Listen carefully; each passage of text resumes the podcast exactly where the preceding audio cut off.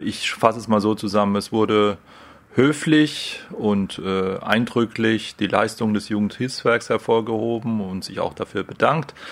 Aber insgesamt hatten wir eher den Eindruck, es ging nur noch darum, wie kann man dieser Familie noch helfen.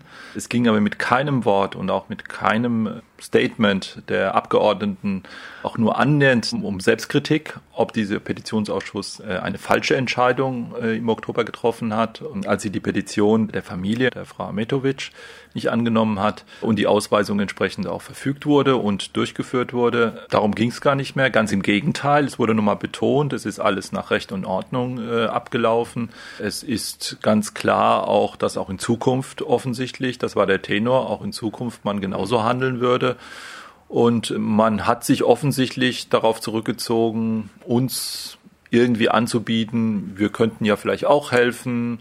Es gab ganz skurrile Fragen auch dazu, ist schon interessiert, aber äh, insgesamt waren es banale Fragen, teilweise sehr naive Fragen. Man hat gemerkt, dass die meisten Abgeordneten über die Situation der Romas in Serbien nicht informiert sind. Und ich habe dort auch betont, man kann gerne auch mal kurz in Google gehen. Dort findet man auf der ersten Seite schon zur Situation der Romas in Serbien ein, äh, mehrere Untersuchungen von Amnesty International zur katastrophalen Situation der Roma-Siedlung in Belgrad, in Nisch und in Novi Sad. Und insofern kann man sich informieren. Es gibt übrigens eine neue Dokumentation der Bundeszentrale für politische Bildung. Das betone ich deshalb so, weil äh, man schon von Politikern auch erwarten kann, dass immerhin da wenigstens mal reingucken, auch über Google äh, nachzuforschen.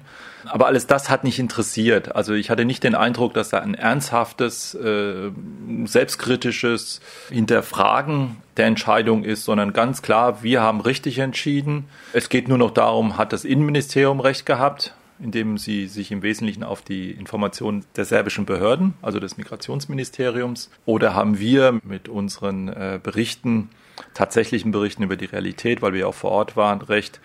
Nur noch darum ging es letztendlich und ich hatte nicht den Eindruck, dass ernsthaft, also dass die Situation, die dramatische Situation der Familie tatsächlich auch ernst genommen wird.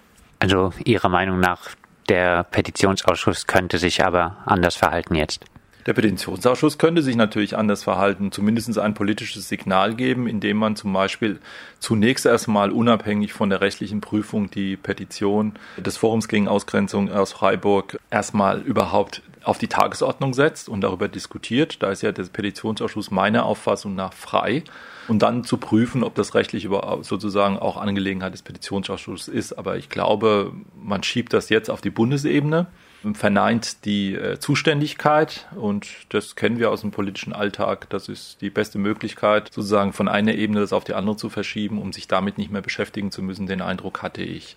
Sie haben es gesagt, das JW war mehrmals vor Ort bei der Familie in Nisch in Serbien. Jetzt erst kürzlich wieder war eine Delegation vom JW in Nisch. Kurz zusammengefasst, wie stellt sich die Situation momentan dar? Ja, katastrophal nach wie vor. Also ich meine, warum sollte sich die Situation verändert haben? Wir reden hier von einem Elendsviertel, von einem Slum mitten in Europa. Man muss sich das einfach vorstellen. Äh, wir hatten ja bei anderer Gelegenheit schon dargestellt. Also nasse Wände, katastrophale hygienische Bedingungen, keine echte Toilette, nur Kaltwasseranschluss. Hier können eigentlich Kinder nur krank werden, vor allem Kinder, aber auch Frau Metovic, die ja die Hepatitis B hat, das sie diagnostiziert hat, ist selbst krank und kaum in der Lage, sich um die Kinder zu kümmern. Der Vater kümmert sich nicht drum, das hatten wir aber schon öfters gesagt. Das wurde inzwischen gar nicht mehr angezweifelt, immerhin, also zumindest vom Petitionsausschuss nicht, vom Innenministerium ja nach wie vor. Also das heißt, die Situation hat sich nicht verändert und wir sind in einer gewissen Weise auch unsicher, ob wir der Familie tatsächlich helfen können, weil Sie können sich vorstellen, eine sechsköpfige Familie, da wäre es schon in Freiburg schwierig, eine äh, sozusagen unabhängig davon, ob sie Romas sind oder nicht, eine, eine, eine Wohnung zu finden. Das gleiche gilt für Serbien. Also wir sind äh, sehr verzweifelt, wie können wir dort eine Wohnung finden, eine adäquate oder ein Haus kaufen unter Umständen. Also da sind wir im Moment dran und werden natürlich weiter auch die Unterstützung dieser Familie gewährleisten auch finanziell über die Nichtregierungsorganisation. Aber offensichtlich war auch dem Petitionsausschuss übrigens nicht bekannt, dass die Nichtregierungsorganisationen in Serbien im Wesentlichen ehrenamtlich arbeiten. Das heißt, äh, es gibt dort nicht sozusagen eine hauptamtliche Struktur und die großen Roma-Helfer oder so. Das gibt es nicht, ja.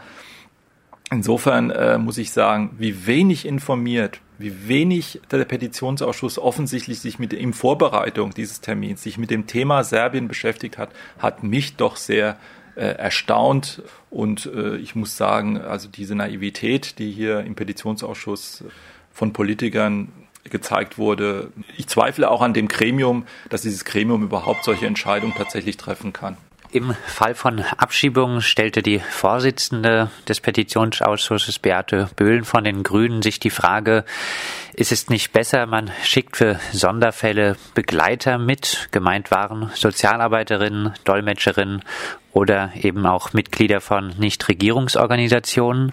Was ist von diesen Gedankengängen Ihrer Meinung nach zu halten?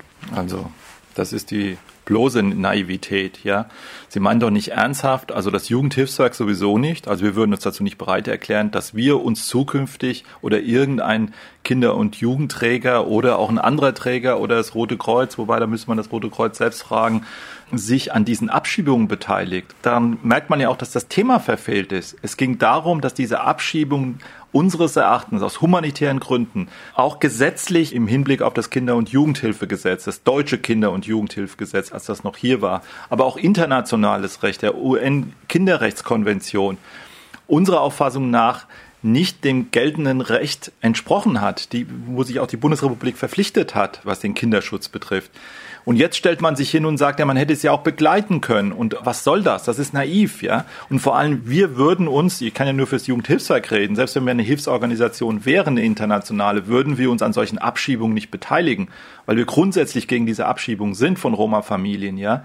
Und äh, insofern ist diese Debatte, es ist äh, unglaublich und empörend ein solcher Vorschlag. Also von hier aus wäre auch keine adäquate Unterstützung der Familie Ametovic zum Beispiel mit finanziellen Mitteln gewährleistet. Naja, ich weiß nicht, wie lange wir diese Familie unterstützen können. Wir haben zwar erhebliche Spendengelder bekommen, immerhin 14.000 Euro oder mehr, aber äh, man stelle sich vor, auch bei den Preisen dort in Serbien, wir können da kein Überleben sichern in dem Sinne. Äh, auch die Sozialhilfe von umgerechnet von Dinar auf Euro von 135 Euro, glaube ich, wird dieses Überleben einer so einer Großfamilie so einfach nicht sichern. Es ist auch naiv zu glauben, dass wenn man da ein paar deutsche Sozialpädagogen, meinetwegen auch mit serbischen Kenntnissen dorthin schickt, dass man da tatsächlich was bewirken kann. Das kann man nicht von außen. Es muss sich an der serbischen Politik gegenüber Romas was ändern, ja. Da gibt es die große Kritik von führenden äh, internationalen Hilfsorganisationen an Serbien. Gerade deswegen ist es ja so absurd, dass das Innenministerium und der Ministerpräsident Kretschmann sich ausgerechnet auf diese Behörden äh, zurückzieht, aus die Aussagen dieser Behörden, die übrigens auch von der EU-Kommission deutlich kritisiert werden. Es gibt auch Stellungnahmen der EU-Kommission zum Verhalten der serbischen Regierung gegenüber Romas, auch zu den Abriss von Siedlungen in den letzten vier Jahren übrigens. Ja, auch alles zu erfahren aus äh, heutzutage modernen äh, Medien, kein Problem. Man kann gerne in Google reingehen. Jedenfalls Lange Rede, kurzer Sinn. Es ist empörend ein solcher Vorschlag. Es ist Augenwischerei. Und dass das ausgerechnet von der Vorsitzenden, von der ich viel halte und viel Respekt habe, kommt, äh, finde ich eher peinlich. Der mediale Fokus ist sehr auf diesem Fall Ametovic. Ist der Fall Ametovic ein Einzelfall oder gibt es Ihrer Meinung nach mehrere Fälle Ametovic? Natürlich ist das nicht ein Einzelfall. Natürlich leben da über 3000 Menschen. Und äh, es gibt eine achtköpfige Familie, die offensichtlich die Mitarbeiter dort kennengelernt haben unter ähnlichen Bedingungen. Das ist doch klar. Wir haben nur diesen Einzelfall in den Fokus gestellt, weil wir zufällig uns dieser Familie angenommen haben und sie hier in Deutschland betreut haben. Und dass das exemplarisch jetzt äh, sozusagen äh, deutlich macht, wie Flüchtlingspolitik funktioniert in Deutschland, ja, das ist gut und nicht schlecht. Nur natürlich gibt es hinterher, wir haben Kontakt nach Konstanz, nach Langargen, wo die Familien jetzt übrigens nicht abgeschoben worden sind, vielleicht auch wegen der Öffentlichkeitsarbeit, aber aufgehoben ist nicht aufgeschoben leider, das wissen wir ja. Natürlich gibt es schon in Wartestellung überall in Deutschland Roma-Familien, die unter Umständen unter gleichen Bedingungen hier äh, leben und entsprechend abgeschoben werden in Roma-Lager. Also insofern gibt es für mich keine Aufwertung und äh, es heißt ja immer so schön, auch in anderen Zusammenhängen, wenn man den, auch wenn ich hier nicht den Zusammenhang direkt ziehen will, aber äh, wir wissen ja, dass es auch immer heißt, wenn du einen rettest, rettest du viele. Letztendlich. Also Sie kennen das ja jetzt im wörtlichen Sinn übertragen. Wir kümmern uns im Moment jetzt nur um den Einzelfall. Das heißt aber nicht, dass ich äh, aus dem Fokus verliere, dass es den Romas generell übrigens in Europa, auch in den EU-Staaten, wir sind ja nicht naiv, in Rumänien, in der Nachbarschaft, in der Slowakei, teilweise in Tschechien, wo Mauern gebaut werden, wo die Wasserleitungen gekürzt werden. Wir kennen diese ganzen Nachrichten, ja, wo bewusst Romas diskriminiert werden. In Deutschland übrigens wollen wir jetzt nicht so weit gehen. Die Romas werden auch in Deutschland massiv diskriminiert in den Großstädten. Bei der Wohnungssuche, bei der Arbeitssuche, bei der Frage der Bildung und der Ausbildung. Also tun wir mal alle nicht so. Ich weiß ganz genau, dass, es ein, äh, dass das mehr Dimensionen hat als die Familie Ametovic. Was erwarten Sie nun im Hinblick auf den Fall Ametovic, aber auch im Hinblick auf nächste Abschiebung? Wahrscheinlich sind ja wieder Abschiebungen Ende März zu erwarten. Was erwarten Sie da von der grün-roten Landesregierung nun? Nichts mehr ehrlich gesagt. Was soll ich denn noch erwarten nach diesem Petitionsausschuss gestern? Im Grunde genommen wurde dort verkündet, wir werden das weiter so machen. Es ist ja jetzt klar, es ist ja auch noch verstärkt worden über den Beschluss des Bundesrates, der von Kretschmann ja unterstützt wurde, vom Ministerpräsidenten, dass jetzt Serbien eben auch ein sicheres Herkunftsland ist, zu dieser Kategorie sicheres Herkunftsland gehört. Und damit ist die Sache sozusagen für diese Politiker offensichtlich auch für das Innenministerium in Baden-Württemberg erledigt.